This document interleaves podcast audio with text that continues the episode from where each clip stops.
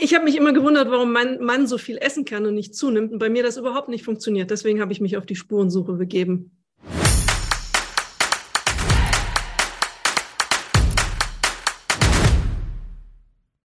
Dass Männer und Frauen sich unterscheiden, das ist ja nun wirklich bekannt. Aber gilt es auch fürs Zu- bzw. fürs Abnehmen? Ja, das ist eine spannende Frage und dafür haben wir genauso spannende Gäste eingeladen. Wir begrüßen als erstes Dr. Boschmann. Er ist Facharzt für Pharmakologie und für Biochemie an der Charité Berlin. Oder wenn man es etwas einfacher und verständlicher sagen würde, könnte man ihn als Experten für Stoffwechsel bezeichnen. Ist das so okay, Dr. Boschmann? Ja, ist prinzipiell okay, ja. Ja, schön, dass Sie bei uns sind. Und äh, wir haben auch noch die Wissenschaftsredakteurin und Autorin Alexandra Kraft heute bei uns. Frau Kraft, erstmal herzlich willkommen. Schön, dass Sie bei uns sind. Hallo, vielen Dank für die Einladung. Frau Kraft, Sie haben ja dieses Buch geschrieben, Der gemeine Unterschied, warum Frauen und Männer anders abnehmen und wie es beiden gelingt. Da wollen wir dann gleich mal drüber sprechen. Ich würde gern von Anfang an gleich mal wissen, wie, wie sind Sie an das Thema rangegangen überhaupt? Also, wie haben Sie für dieses Buch recherchiert? Das ist das Ergebnis meines gesamten Journalistenlebens im Grunde. Also mein Thema ist Ernährung und Fitness und gesundes Leben. Und es hat mich immer gewundert, mein Mann kann essen und essen und nahm nicht zu, wenn ich dieselbe Menge zu mir genommen hätte. Wir nannten ihn schon die ähm, kleine Raupe Nimmersatt. Wenn ich dasselbe gegessen hätte, wäre ich kugelrund geworden. Und daraus entstand die Frage, warum ist das eigentlich so? Wir machen dasselbe, wir bewegen uns viel, aber bei ihm wirkt es ganz, ganz anders. Mhm. Ähm, warum das so ist, dem werden wir jetzt heute nachspüren. Und äh, Dr. Boschmann, Sie werden ja im Buch auch als Experte zitiert, ne, Doc? Ja, das ist mir auch aufgefallen. Und deswegen habe ich auch gleich an Sie die erste Frage, weil wenn man, wenn man sich die objektiven Zahlen mal anguckt, dann ist es ja so, dass ungefähr ein Viertel sowohl der Männer als auch der Frauen adipös sind aber immerhin ungefähr zwei Drittel der Männer übergewichtig und nur ungefähr die Hälfte, also nur in Anführungsstrichen sehr wohl gemerkt, nur die Hälfte der Frauen. Kann man da jetzt wirklich von Benachteiligung der Frau sprechen?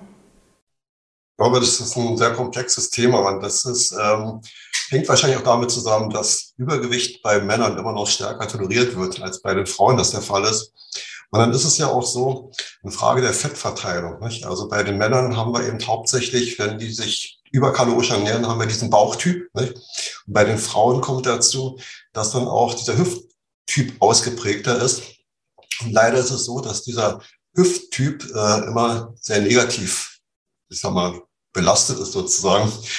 Und äh, der Punkt ist vielleicht auch, dass diese beiden Fettgewebe, das Bauchfettgewebe und das Hüftfettgewebe, sind funktionell völlig unterschiedlich. Ja, das äh, ist wenig bekannt. Wenn Sie praktisch abnehmen wollen, und das ist das Problem bei vielen Frauen, dann können Sie das Bauchfettgewebe schneller mobilisieren als das Hüftfettgewebe. Sie können sich also nicht die Figur zurechthungern, wie Sie das gerne möchten. Das ist der Punkt. Das wird aber immer wieder versucht, gerade von Frauen. Aber das funktioniert nicht, weil das Hüftfettgewebe, wie gesagt, der Träger ist.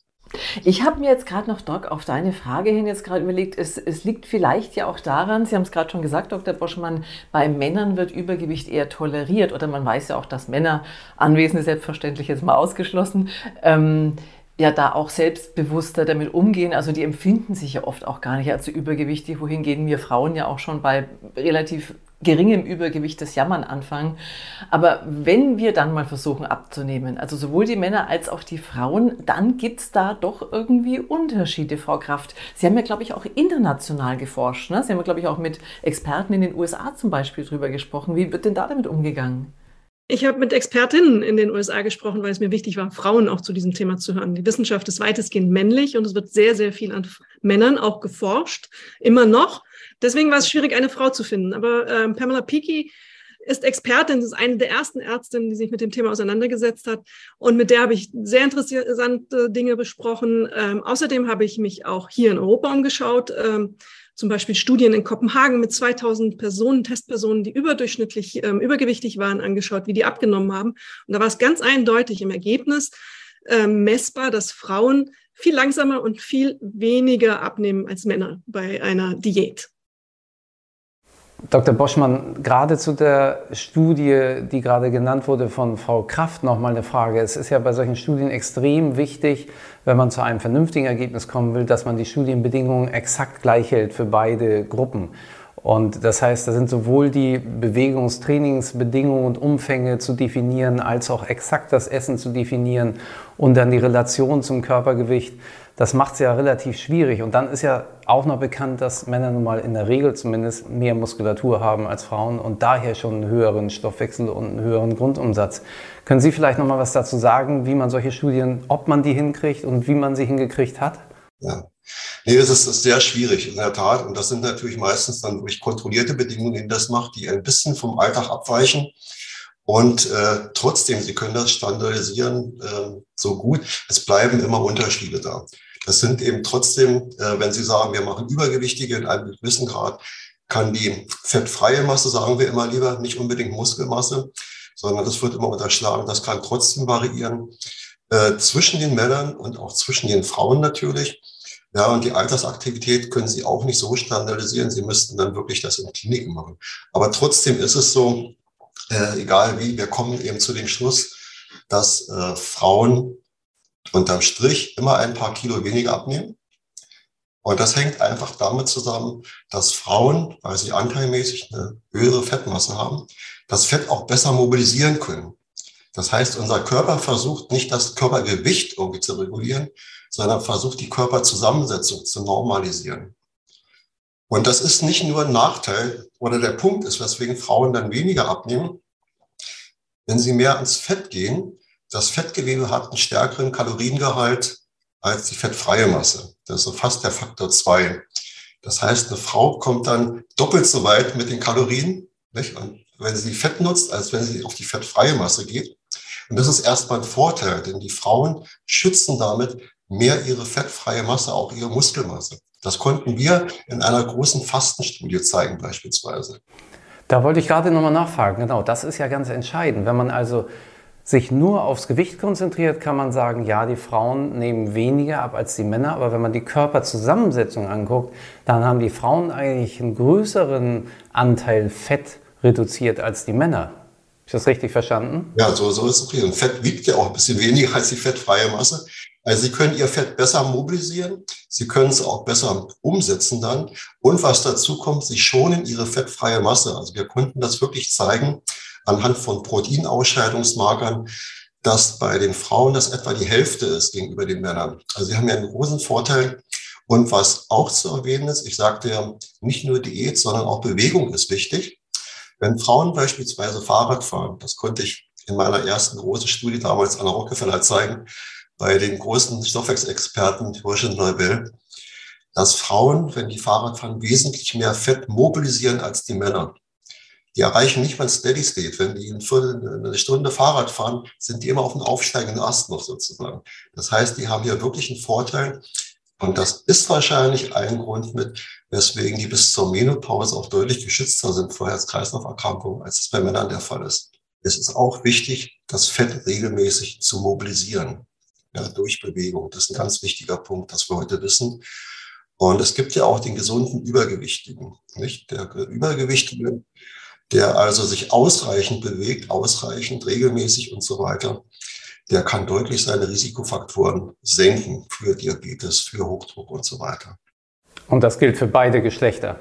Das gilt für beide Geschlechter, nicht? Und wie gesagt, das ist ja immer das äh, Paradox.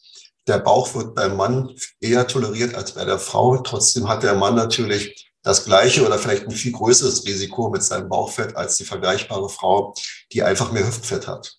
Ja, es ist, wie gesagt, das Leben ist in vielerlei Hinsicht nicht fair. Das, das Pendel geht aber ja Gott sei Dank, dann nehme ich jetzt heute unsere Diskussion immer wieder in, ja, in jede Richtung auch mal wieder, so dass es dann irgendwie fair bleibt. Aber kommen wir nochmal von den Komorbiditäten, also von äh, erhöhten Blutfettwerten zum Beispiel, zurück zu unserem Kernthema heute.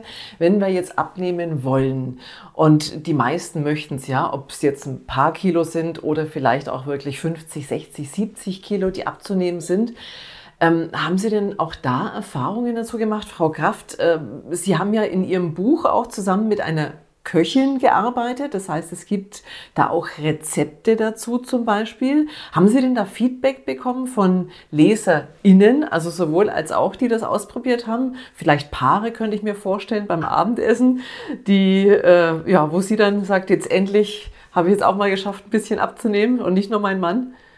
Ja, wir haben es ausprobiert. Wir haben es über mehrere Wochen, fast zwei Monate sogar ausprobiert. Und es war in der Tat so, ähm, das hat sich ganz gut bewegt für die beiden. Und es war eine, ein interessantes Erlebnis, gemeinsam abzunehmen. Mir geht es ja ganz stark darum, Ernährung zu normalisieren. Es geht mir davon, davon wegzukommen, mit Zwängen zu arbeiten, weil unser Gehirn ähm, Zwänge nicht mag. Irgendwann ähm, ist jede Disziplin aufgebraucht ähm, die eine Diät erfordert. Und die Diät treibt ja den Körper in einen komischen Zustand, so dass er am Ende der Diät eigentlich darauf aus ist, wieder so viele Kalorien wie möglich einzuspeichern und so viel Energie wie möglich einzuspeichern.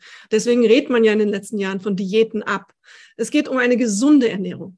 Ähm, die kann auch ein Leben lang funktionieren. Und man muss nicht immer mit dem Gefühl leben, dass man unter Druck steht, das darf ich nicht, dieses darf ich nicht, jenes darf ich nicht. Es geht nicht darum, ein Leben lang Kalorien zu zählen. Es geht wirklich darum, bei der Auswahl der Lebensmittel etwas Gesundes, eine gesunde Entscheidung zu treffen. Und das fällt viel, viel leichter. Aber da vielleicht ganz kurz bei Lebensmitteln. Ich könnte mir vorstellen, das interessiert jetzt unsere Zuschauerinnen bestimmt auch. Gibt es denn Lebensmittel? Ich überlasse es gerne Ihnen beiden, Dr. Boschmann, Frau Graf, wer dazu antworten möchte. Vielleicht hat auch jeder eine Idee dazu. Gibt es denn bestimmte Lebensmittel, mit denen sich Eva, sage ich mal, leichter tut beim Abnehmen als Adam? Naja, der Mann, ähm, statistisch wissen wir das aus diesen Lebensmittelberichten, Männer neigen dazu, sehr gerne sehr viel Fleisch und Wurst zu essen. In Wurst ist sehr viel Fett. Also ist es eher, dass es ihnen schwerer fällt, auf diese Sachen zu verzichten. Der Trend ist ein bisschen, kehrt sich gerade um, weil auch Bewusstsein natürlich gesteigert wird für dieses Thema. Ähm, generell gilt für beide Geschlechter, das weiß man auch aus den äh, letzten Jahren der Forschung, dass eine Gemüse- und Obstbasierte ähm, Ernährung die, die vernünftigste ist. Das ist schon richtig. Äh, das unterstützen wir auch in unseren Studien. Wir sind weg von den Diäten und wir müssen wirklich die einzelnen Leute individuell abholen. Jeder hat sein eigenes Stoffwechselprofil, jeder hat seine Vorlieben und wir lassen dann meistens Essenspläne machen und gucken uns dann genau an, wo können wir was weglassen, wo können wir was zunehmen. Und ein Pauschaltipp ist immer wieder an unsere Patienten, keine hochverarbeiteten Lebensmittel zu sich zu nehmen. Also alles, was bunt ist und hochverarbeitet, ist in der Regel kalorienreich, hat viel Zucker, hat viel Salz, hat viel Fett sozusagen, sondern wie das Frau Kraft schon sagte, man sollte wieder da zurückgehen, dass man sich irgendwas Sachen selber macht. Nicht? Es sollte gemüsereich sein. Ich sage immer zu den Patienten, erst kommt das Gemüse, dann kommt das Obst. Weil eine Obstversorgung haben wir 100 Prozent in Deutschland, Gemüseversorgung liegt bei 50 Prozent. Wir haben also wirklich Nachholbedarf. Wichtig ist bei Gewichtsreduktion ein realistisches Ziel zu haben. Und da sagen wir heute nicht mehr als 10 Prozent da gucken wir uns die Patienten an. Einer mit 10, 110 Kilo sagt da 10 Kilo. Da habe ich bei mir immer im Zimmer zwei Handeln zu liegen, zwei 5 Kilo Handeln. Sage, geben Sie die mal an. Dann sind die völlig überrascht. Sage ich, das tragen Sie weniger. 10 Prozent innerhalb welchen Zeitraumes oder absolut? Nee, das nicht. Nein, erstmal sollte man sich nicht mehr vornehmen, weil das ganz wichtig ist. Der Körper ist nämlich auf Übergewicht programmiert. Der ganze Stoffwechsel sozusagen. Man darf ihn nicht überfordern, sonst geht der Körper auf die Bremse. Sonst reduziert er seinen Energieumsatz, geht ja so auf Sparflamme, um nicht Gewicht zu verlieren. Und dann kommen sie an den Punkt, den eben leider viele auch Deutschland Biggest Loser haben. Nicht? Die haben dann 30 Kilo verloren. Der Körper steht aber auf der Notbremse. Und dann denken sie, jetzt habe ich meine 30 Kilo verloren, jetzt kann ich wieder so weitermachen wie vorher. Und dann sind sie innerhalb kurzer Zeit über ihr Ausgangsgewicht und haben nichts erreicht sozusagen. Ja, deswegen in drei Monate mindestens Zeit lassen, dann nach diesen 10 Prozent sich Zeit lassen, ein weiteres Vierteljahr, dass der Körper sich neu einstellen kann. Und dann kann man eventuell die nächsten 10 Prozent zunehmen. Und eins möchte ich auch noch erwähnen heute. Wir müssen wirklich unterscheiden, wenn wir Gewichtsreduktion machen, zwischen dem gesunden Adipösen. Da kann es vielleicht ruhig ein bisschen mehr sein. Und dem kranken adipösen Übergewichten, der wirklich Herz-Kreislauf-Erkrankungen hat, der Diabetes hat, da sprechen wir heute von dem sogenannten Adipositas oder Obesity-Paradox. Das heißt, wenn diese Patienten, diese schwer übergewichtigen Patienten, massiv Gewicht abnehmen oder sich in solche Diät zwingen, dann kann sogar die Mortalität, die Sterblichkeit ansteigen und die Morbidität. Das weiß man heute. Das ist ganz wichtig. Also alles in Schritten, alles in Maßen, alles individuell. Eigene Vorlieben berücksichtigen und dann klappt das. Erfordert natürlich immens viel Geduld muss man sagen. Ne? Also wenn jetzt jemand, sagen wir mal, 160 Kilo hat, bei einer Körpergröße von 1,80, dann braucht er natürlich wirklich sehr lange, um da runterzukommen. Ne? Und das ist für die, gerade für Männer, glaube ich, ein noch größeres Problem, weil Männer in der Regel nach meiner Erfahrung noch ungeduldiger sind und sagen, Gott, aber um 60 Kilo abzunehmen, bräuchte ich dann ja, weiß ich nicht, sieben Jahre oder so. Das kann ich nicht. Die wollen schnelle Ergebnisse und ähm, klar mit, dem, mit der Gefahr des Jojo-Effekts, aber da sind Männer, glaube ich, auch, habe ich jedenfalls auch schon erlebt, auch eisern dabei und kriegen das doch verhindert durch immense Willenskraft und deutlich mehr Bewegung als vorher. Aber letztlich ist es genau wie Sie sagen, man muss individuell gucken, wer ist wozu bereit, wer ist mental wozu fähig, wer hat welche Vorlieben und so weiter. Man muss dann wirklich auch ganz klar unterscheiden, über welchen Grad von Übergewicht sprechen wir. Ja, haben wir so den Übergewicht Grad 1, 2 oder haben wir, wie Sie jetzt sagen, diese extrem Übergewichtigen? Und da muss man dann wirklich versuchen, mit Medikamenten vielleicht zu helfen. Da haben wir heute Medikamente, die, die sogenannten Glyphlozine, die also wunderbar sind. Wir müssen überlegen, ob wir mit Formaldehyd hier dann was erreichen. Das muss unbedingt unter ärztlicher Kontrolle sein, bis hin zur bariatrischen Chirurgie sozusagen. Nicht? Also, dass man dann wirklich hier eingreift. Das ist ganz wichtig, diese Unterscheidung, ja. Das, das sind natürlich die Klassiker, die Sie gerade angesprochen haben. Aber um das einfach auch mal klarzustellen, damit kein Missverständnis jetzt aufkommt, wenn ich mich jetzt als stark übergewichtiger Mensch zum Beispiel in einer bariatrischen OP oder mit einer Formula-Diät auf mein Normalgewicht oder ein gesundes Gewicht, sage ich mal, reduziere, ganz ohne Ernährungsumstellung schaffe ich es aber nicht. Das heißt, ich kann jetzt nicht meine bariatrische OP machen und nachher gibt es dann wieder Torte satt, ne? Nee, nee, nee, das ist genau wie Frau Kraft sagte, man soll eine normalisierte Diät und die kann individuell unterschiedlich sein, nicht? Soll ruhig individuelle Vorlieben äh, berücksichtigen, aber Ernährung ist das A und O sozusagen dann, ja.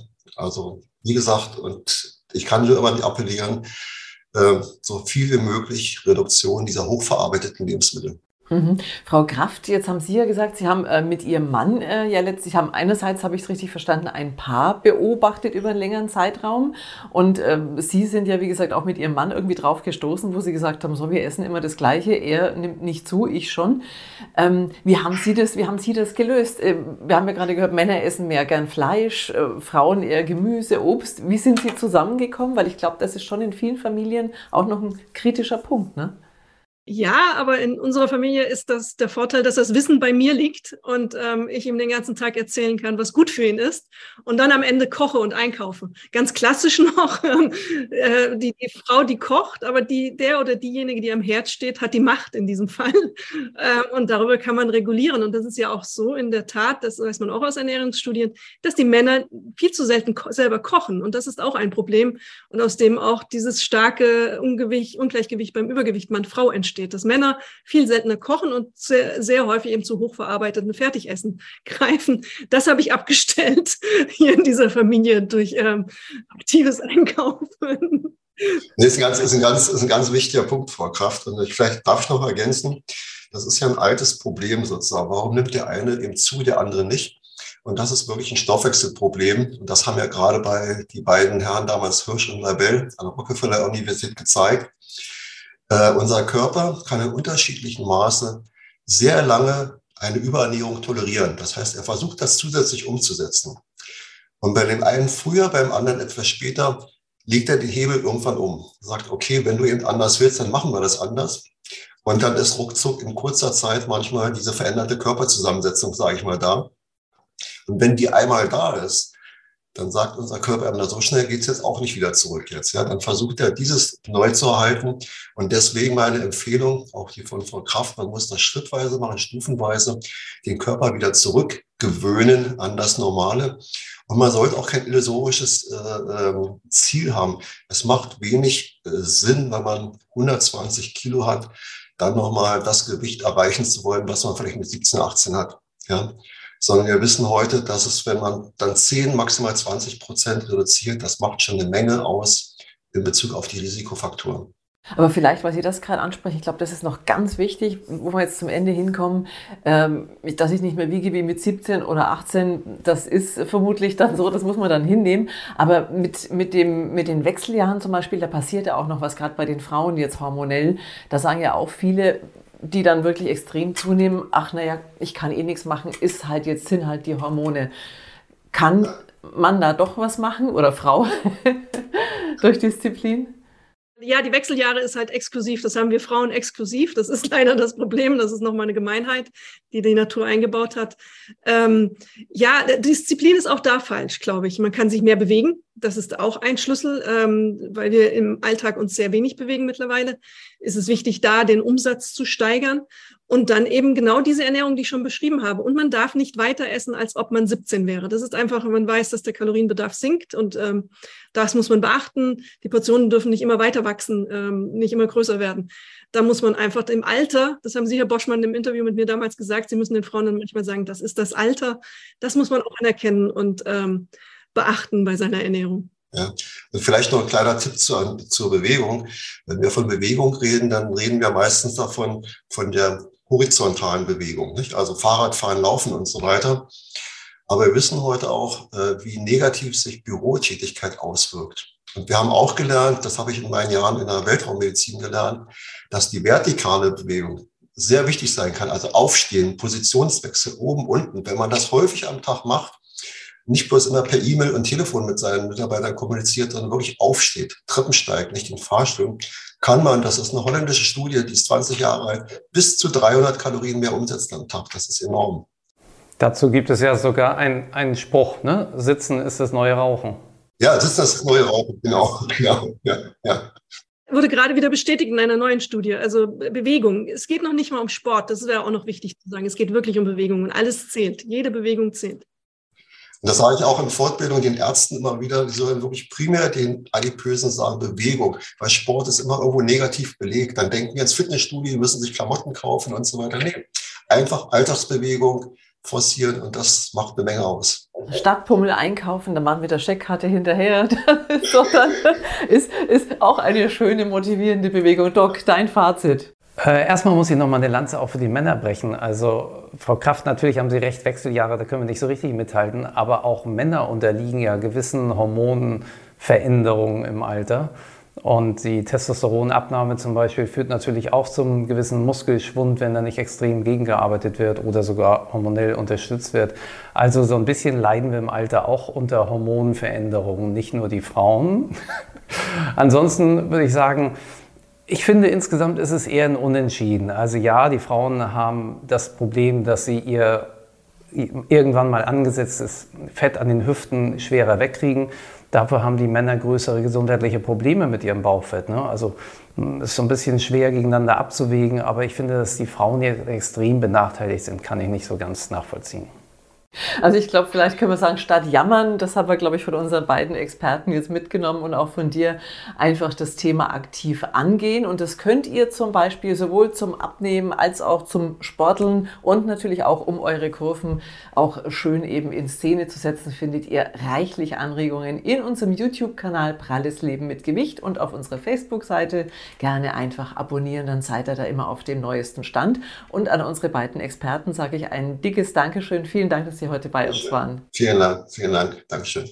Vielen Dank an Frau Kraft und Dr. Boschmann auch aus Hamburg. Danke.